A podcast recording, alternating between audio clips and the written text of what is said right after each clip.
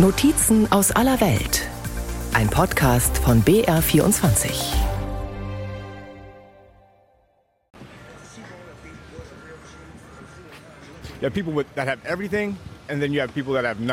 Es gibt Leute, die haben alles und welche, die gar nichts haben. The city's kicking them when they're down. Die Stadt tritt gegen Obdachlose, obwohl sie schon am Boden liegen. And that's what we need to stop. Das müssen wir beenden. Wenn man halt auf der Straße irgendwie dann Fäkalien oder so sieht, man, also man kann sich, ich glaube, sicherer sein, dass es von, von Menschen ist als von Tieren. Oh, it was terrifying. Ich sitze im Zelt an einem Freeway. Es hat geschüttet. Ich bin zusammengebrochen und habe gebetet. Da habe ich das erste Mal begriffen, ich bin jetzt wirklich obdachlos.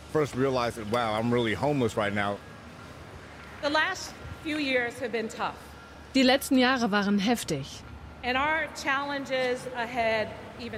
Und die Herausforderungen vor uns werden noch heftiger. Ich hoffe, irgendein Hollywood-Star rettet mich. Jemand wie Quentin Tarantino oder sonst irgendein mental stabiler Typ. Sonntagnachmittag, 14 Uhr. Hier prügeln sich gerade Möwen um ein Stück Brot, das jemand hingeworfen hat. Hier ist ein Brunnen. Drumherum sind viele Stände aufgebaut. Aus Lautsprechern kommt Musik. Das ist ein wichtiger Tag heute für obdachlose Menschen hier in San Francisco. Heute ist Farmers Market, der ist zweimal die Woche. Lokale Bauern verkaufen Obst und Gemüse zu sehr günstigen Preisen. Ein Pfund Orangen kostet zum Beispiel 1 Dollar. Günstiger geht es hier nicht. Hier ist sonst alles extrem teuer. Das Besondere ist, dass hier auch Gutscheine von der Stadt akzeptiert werden für berechtigte Menschen. Die werden an einem Kassenstand ausgeteilt. Das ist so ein Pavillon. 15 makes 35, Da stehen 15 bis 20 Menschen Schlange. Für viele ist das die einzige Möglichkeit, überhaupt mal an frisches Obst und Gemüse zu kommen. Sheldon ist zum Beispiel hergekommen. Das ist hier einfach erschwinglich. Und die Bauern sind alle von hier. Das ist alles sehr wichtig. Sheldon ist obdachlos, viele andere auch, die hier sind, denn dass der Markt hier ist, ist auch kein Zufall. Das Civic Center ist ein Treffpunkt für Obdachlose, für viele sozusagen das Wohnzimmer und auch die Toilette in einem. An manchen Ecken riecht es nach einer Mischung aus Urin, Marihuana und heute auch Orangen. Es gibt hier also Gemüse und Obst und ein paar Meter weiter wird ganz offen mit Drogen gehandelt. Da saß gerade einer, hat die Hand aufgemacht, ein anderer kam an und hat aus seinem Plastiktütchen eine Pille in seine Hand geschüttelt. Da wird sich auch gar nicht bemüht, das zu verstecken. Das ist hier Alltag in San Francisco. Und hier liegt auch einfach ein Mensch auf der Straße und schläft in San Francisco prallen hier wirklich zwei Welten besonders krass aufeinander. Auf der einen Seite die große Tech-Welt. Hier um die Ecke ist zum Beispiel die Twitter-Zentrale. Ein paar Gehminuten von hier, da sitzt Elon Musk, einer der reichsten Menschen der Welt. Ein paar Minuten weiter davon ist OpenAI. Hier werden künstliche Intelligenzen entwickelt, die gerade die Welt verändern. Und gleichzeitig sitzen hier eben Menschen, die sich freuen, wenn sie mal einen Pfund Orangen für einen Dollar kriegen und hier auf dem Boden schlafen. Ein paar hundert Meter in die andere Richtung ist das große weiße Rathaus von San Francisco, 93 Meter hoch, sogar höher als das Kapitol in Washington. Die Chefin des Rathauses ist Bürgermeisterin London Breed. Kalifornier werden es nicht zulassen, dass Menschen weiter so leiden und auf unseren Straßen sterben. Wir können es gemeinsam schaffen. Ich habe mir einfach mal angeschaut, was im letzten halben Jahr passiert ist, seitdem ich hier bin, was die Stadt gegen die Obdachlosigkeit getan hat, wie sich hier alles entwickelt hat. Und ich habe mich auch gefragt, wie ich mich im letzten halben Jahr verändert habe. In den ganzen USA sind offiziell knapp 600.000 Menschen ohne festen Wohnsitz. Der Staat mit den meisten wohnungs- und obdachlosen Menschen ist Kalifornien. In San Francisco leben offiziell über 7.500 Menschen auf der Straße und in Notunterkünften. Das ist aber eine sehr ungenaue Schätzung. Die Stadt selbst schreibt in einem Bericht, dass es noch viel mehr sind. Wörtlich heißt es, im Laufe eines ganzen Jahres können bis zu 20.000 Personen in San Francisco von Obdachlosigkeit betroffen sein.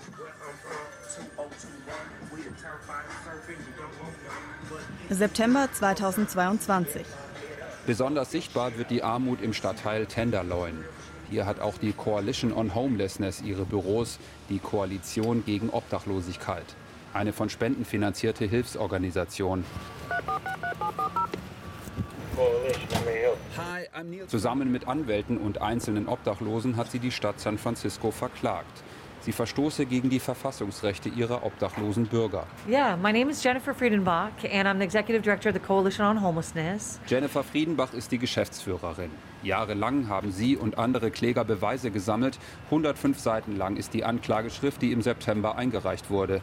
Einer der konkreten Vorwürfe, bei der Räumung von Obdachlosencamps gehe die Stadt zu brutal vor. They go in in the morning,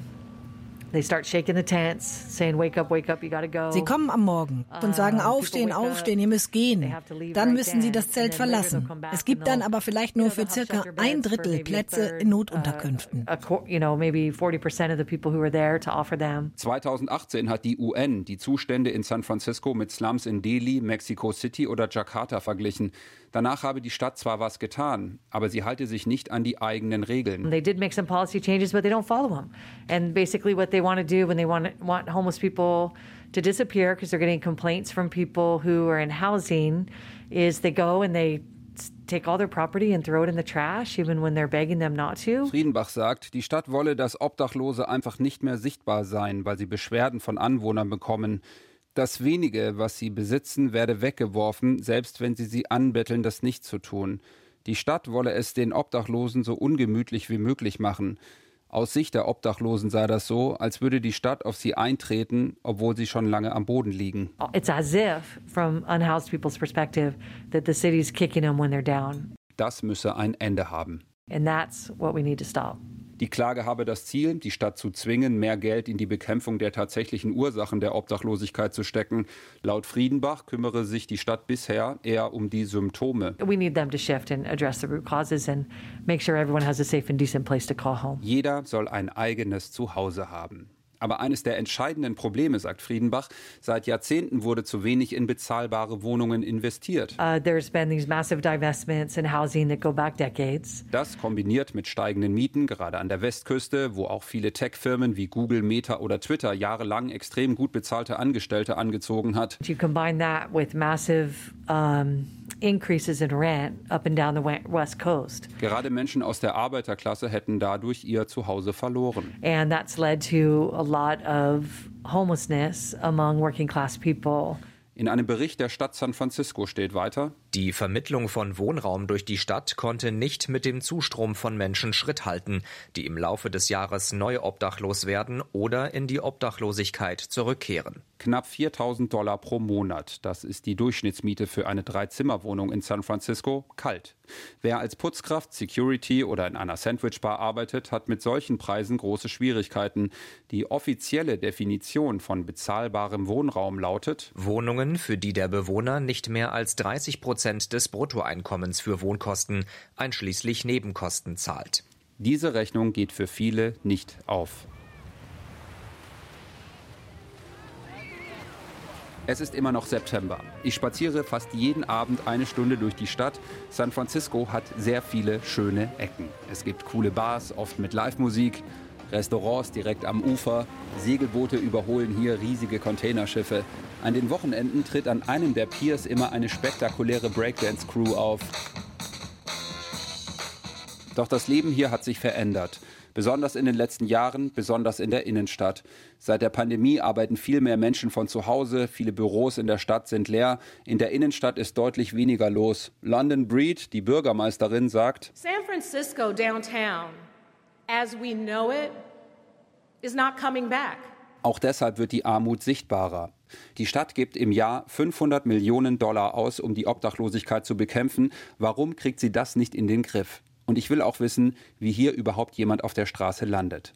I never, I never really blame. If, if I was going to blame anybody from my, my situation, it would be myself. Wenn ich jemand die Schuld geben müsste, dann nur mir selbst, sagt Nathanael Vaughn. 38 Jahre ist er alt. Seit 38 Jahren lebt er in San Francisco. Vier Monate davon auf der Straße. Mit 35 verliert er seinen Job in einem Restaurant und wird auf einmal wieder finanziell abhängig von seiner Mutter. A few years back, my mom had uh, um, meine Mutter hat dann auch uh, Geldprobleme bekommen, hat alles verloren. uh, Sie hat damals aber die Familie versorgt. Er kommt nirgends mehr unter und sieht keine andere Möglichkeit mehr, als in einem Zelt zu schlafen. Oh, it was terrifying. Um, uh, Das war furchtbar. Ich erinnere mich an eine Nacht. Ich sitze im Zelt an einem Freeway. Es hat geschüttet. Ich bin zusammengebrochen und habe gebetet für die Kraft, das durchzustehen. Da habe ich das erste Mal begriffen, ich bin jetzt wirklich obdachlos. Er hat Campräumungen immer wieder selbst erlebt. Sie haben gesagt, ich hätte 15 Minuten, um meine Sachen zu packen und zu gehen. Und wenn du das nicht schaffst, gibt es keine Möglichkeit, dein Zeug zurückzukriegen. Auch wenn ich auf der Straße bin, das ist mein Zeug. Die fänden es auch nicht gut, wenn jemand ihr Haus mit einem Bulldozer ohne Vorwarnung platt machen würde. Wir sind immer noch Bürger der Vereinigten Staaten. Wir haben immer noch unsere Rechte. Die Stadt rechtfertigt die Campräumungen. Bürgermeisterin London Breed in einem schriftlichen Statement. Die große Mehrheit der Menschen, auf die die Mitarbeiter der Stadt bei der Säuberung der Lager stoßen, verweigern Dienstleistungen oder sind bereits untergebracht. Einige nutzen die Lager für Drogenhandel, Menschenhandel und andere illegale Aktivitäten. Ein Prozess soll klären, ob die Räumungen und die Art und Weise, wie sie ablaufen, gegen Gesetze verstoßen. Ein Termin ist für April 2024 vorgesehen. Zu wenig bezahlbarer Wohnraum ist das eine große Problem. Das andere ist, was Menschen auf der Straße durchmachen müssen und wie sie damit umgehen. In San Francisco leben 815.000 Menschen. Allein im letzten Jahr sind 620 an einer Überdosis gestorben. Ein bis zwei Tote jeden Tag. Oktober. Stadtteil South of Markets. All right, let's, let's get on our, let's get on our way. Samstag früh, 10 Uhr, los geht's. Brad Rice ist das. Er ist 1,95 groß, trägt ein blaues Shirt. Healers Without Borders steht da drauf. Die Heilenden ohne Grenzen. Hey, we're Healers Without Borders. Seine Hilfsorganisation für Obdachlose. Brad und fünf Freiwillige verteilen heute in einem kleinen Obdachlosencamp im Stadtteil South of Markets. 17 kleinere Campingzelte stehen da nebeneinander unter einer Brücke, dazwischen Müllcontainer. Es gibt frische Socken, Hygienekits, Schuhe und Aufmerksamkeit. We know that the first part of recovery is really about a connection. Miteinander ins Gespräch zu kommen, eine Verbindung aufbauen, das sei der erste Schritt raus aus der Obdachlosigkeit. It's to engage. Man könne nicht übersehen, was gerade in San Francisco passiert. It's really hard to turn a blind eye to what's going on in San Francisco right now. Die Stadt sei ein Drogendrehkreuz geworden, vor allem die Preise seien sehr niedrig. This is a hub for narcotics and other drugs. It's very inexpensive. Er weiß, von was er spricht. Bis vor 17 Jahren war er selbst Drogendealer, selbst abhängig. Laut ist es hier. Es fahren auch immer mal wieder supermoderne Hightech-Autos mit vielen Antennen vorbei. Das autonome Fahren wird hier getestet. Vanessa wäre schon froh, wenn sie ein Handy hätte. Maybe like a, one of those free cell phones. Die haben die Helfer nicht. Vanessa, 26, freut sich aber auch über frische Socken. In einem roten Iglu-Zelt sitzt sie, trägt eine Sonnenbrille mit gelben Gläsern. Sonst sind fast nur Männer hier unter der Brücke. Ihr halbes Leben sei sie schon obdachlos. Like, um, like. Die Mutter sei drogenabhängig gewesen. My mother was a, like a drug addict. Das Zelt teilt sie mit Sena, 28. Sie ist schon über fünf Jahre hier unter der Brücke. Die Droge Fentanyl habe die Lage verschlimmert. In den letzten zwei Jahren haben wir hier eine Menge guter Leute verloren. Fentanyl scheint für viele ein einfacher Ausweg zu sein. Auf dem Bordstein gegenüber sitzt ein Mann, der sich gerade eine Glaspfeife anzündet. The open air drug dealing Drogenkonsum in der Öffentlichkeit zerstört unsere Stadt. that is destroying our cities. Deshalb werde die Stadt jetzt härter durchgreifen. Seit Juli ist eine neue Staatsanwältin im Amt, Brooke Jenkins. Sie liefert auf derselben Pressekonferenz schon erste Zahlen. Wir haben 183 Verfahren wegen Drogenhandels laufen, was doppelt so viel wie mein Vorgänger im selben Zeitraum. Es gehe auch darum, Kinder zu schützen, auch die eigenen. Ich habe eine sechsjährige Tochter. Der musste ich erklären, wie sie Süßigkeiten von bunten Drogenpillen unterscheiden kann.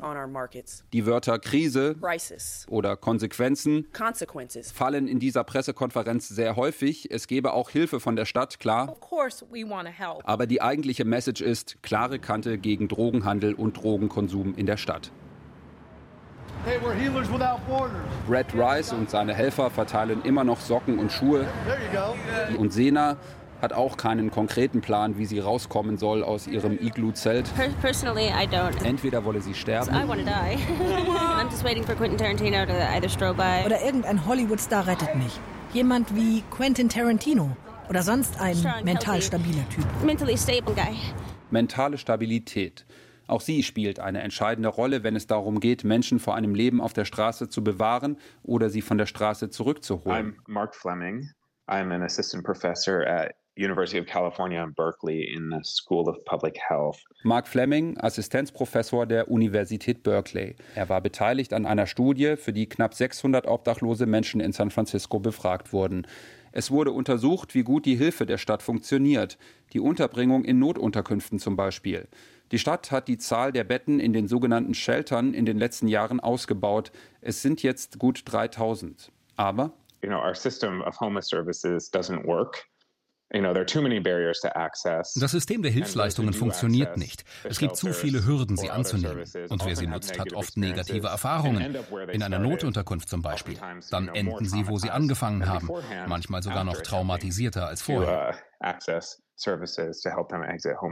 das System sei wie eine Drehtür. Menschen nutzen die Dienste und landen am Ende wieder auf der Straße.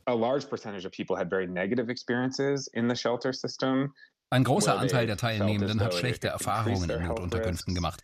Sie hatten das Gefühl, dass es ihnen da gesundheitlich und mental schlechter geht. Da gibt es kaum Privatsphäre. Und die Mehrheit hat sogar gesagt, sie würden eher in einem sicheren Zelt schlafen als in so einer Unterkunft. Im Bericht stehen auch konkrete Vorschläge, was sich bessern könnte in den Sheltern. Zum Beispiel sollte auch in kritischen Situationen die Polizei nicht mehr so oft hinzugezogen werden. Begegnungen mit der Polizei sei oft die Ursache für traumatische Erlebnisse. Das könne erreicht werden, wenn das Personal in den Unterkünften besser auf Konfliktsituationen vorbereitet werde. Auch der Zugang zu den Diensten müsse vereinfacht werden. November, San Francisco, Market Street. Twitter ist gerade das große Thema in den Medien. Elon Musk, einer der reichsten Menschen der Welt, hat die Plattform übernommen. Die Twitter-Zentrale ist an der Market Street. Wir wohnen auch relativ gegenüber von Twitter. Zwei Frauen, beide 19, aus Deutschland. Juliane Walter. Aus Königstein im Taunus. Elena Lopez-Hemsing und ich komme aus Düsseldorf. Für ein knappes Jahr studieren sie in San Francisco. Was sie beschäftigt, ist aber weniger, was im Twitter-Hauptquartier passiert, sondern davor keine Ahnung, auch letztens von der Bibliothek, das war jetzt vor anderthalb Wochen erst, bin ich abends zurückgelaufen und hat mir auch noch jemand eine Dose hinterhergeworfen und so. Und das sind einfach so. Und dann, das war halt auch wirklich gegenüber von Twitter HQ. Wir haben einfach viele Sachen erlebt. Also ich konnte nicht zum Supermarkt gehen, ohne dass mir irgendwer hinterhergelaufen ist oder ich angesprochen wurde. Was halt für mich auch ganz bezeichnend für die Gegend einfach ist, ist diese Geräuschekulisse. Also einfach, dass man sehr viele Schreie hört. Und der Geruch, ich weiß nicht. Wenn man halt auf der Straße irgendwie dann Fäkalien oder so sieht, man, also man kann sich, ich glaube, sicherer sein, dass es von, von Menschen ist als von Tieren. So als ob die Menschen in zwei verschiedenen Welten oder nicht nur zwei leben. Wenn um fünf halt irgendwie die Leute nach Hause gehen und wenn dann, wenn dann Schluss ist, dann, dann ist halt diese eine Welt ausgeknipst und dann sieht man auf einmal nur noch auf der Straße, was da los ist. Und ja, ist auch wirklich, wirklich belastend so, würde ich sagen. So was Juliane sagt. Was soll man machen, weil man sieht das jeden Tag. Spüre ich auch nach den ersten drei Monaten hier. Der Schock der ersten Wochen hat nachgelassen. Das Leid der Menschen ist hier zu meinem Alltag geworden. Es löst nicht mehr so viel aus wie am Anfang. Eigentlich auch schockierend. Dezember. Stadtteil Mission.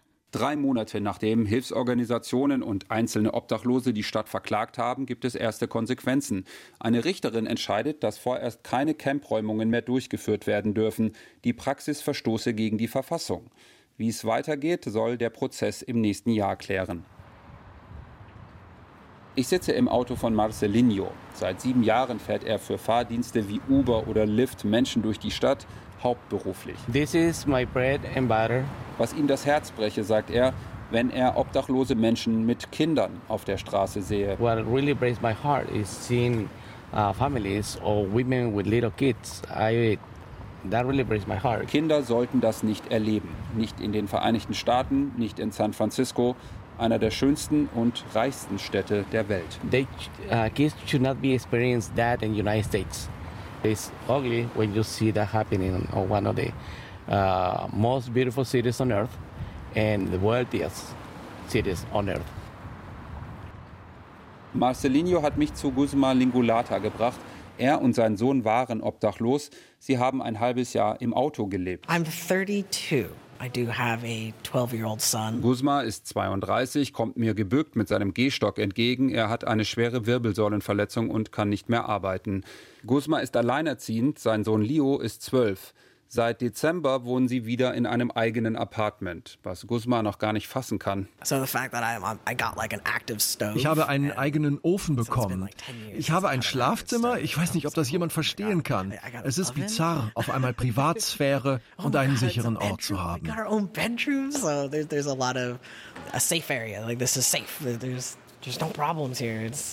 It's die Zwei-Zimmer-Wohnung in dem modernen Gebäude wurde ihm über eine Hilfsorganisation vermittelt.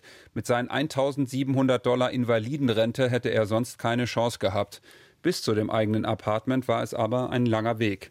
Seit zwei Jahren hat er die Rückenprobleme, seitdem kann er kaum mehr Geld verdienen. Gleichzeitig stiegen die Anwaltskosten durch einen Sorgerechtsstreit. And that racked up lawyers' fees and then time and then, you know, er und sein Sohn müssen aus der eigenen Wohnung raus und auch in Notunterkünften gibt es Probleme. There was another shelter that wanted to separate us, um, and I'm transgender.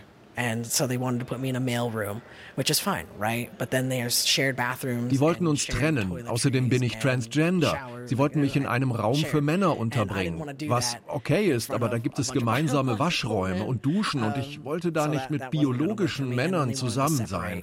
Da gibt es Menschen auf Drogen, verurteilte Schwerverbrecher, mit denen du den Raum teilen musst. Uh, we do have people who are on drugs. We do have people who are convicted, are convicted felons who, who do have problems, who are going to be sharing the space. Irgendwann entscheidet Guzma, mit seinem Sohn ins Auto zu ziehen. And we, we would just put the, the seats back and Wir haben die Sitze zurückgeschoben, hatten Decken im Auto und ich habe das Auto von innen isoliert, dass die Kälte draußen bleibt. Es kann ganz schön kalt werden.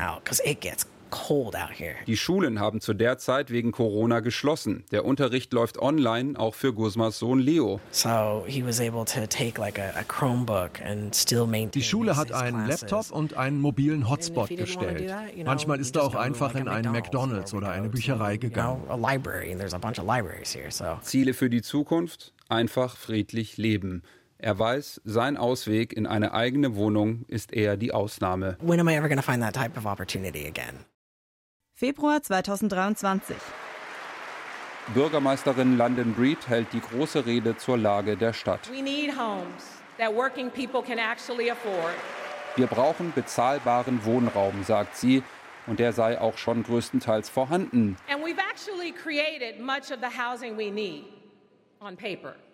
Aber nur auf dem Papier. Ihr großer Plan für die nächsten fünf Jahre ist die Schaffung von Zehntausenden Wohnungen. Dafür sollen bürokratische Hürden abgebaut werden. We need to remove the barriers to build new housing. Period. That's it. Das sei alles, lacht sie und weiß genau, so einfach wie sie tut, wird es nicht. Und selbst wenn alles schneller gehen würde, würde es Jahre dauern, bis sich die Lage spürbar verbessert. Und mein Fünfjahresplan eben nicht akzeptieren, nicht wegschauen, wenn es irgendwie geht, helfen oder Hilfe holen. Und zum Baseball gehen. Im März fängt die Saison wieder an am Stadion der San Francisco Giants habe ich letztes Jahr Jack kennengelernt. My name is Jack. Jack Jr. Hello, nice meeting you. Und er hat mir einen Ort gezeigt, von dem man ganz legal, kostenlos Live-Baseball im Stadion anschauen kann. Bei jedem Heimspiel ist er mit dabei, sagt er. Oh yeah, I'm here almost every game. Almost every game. Hopefully we gotta, we gotta win.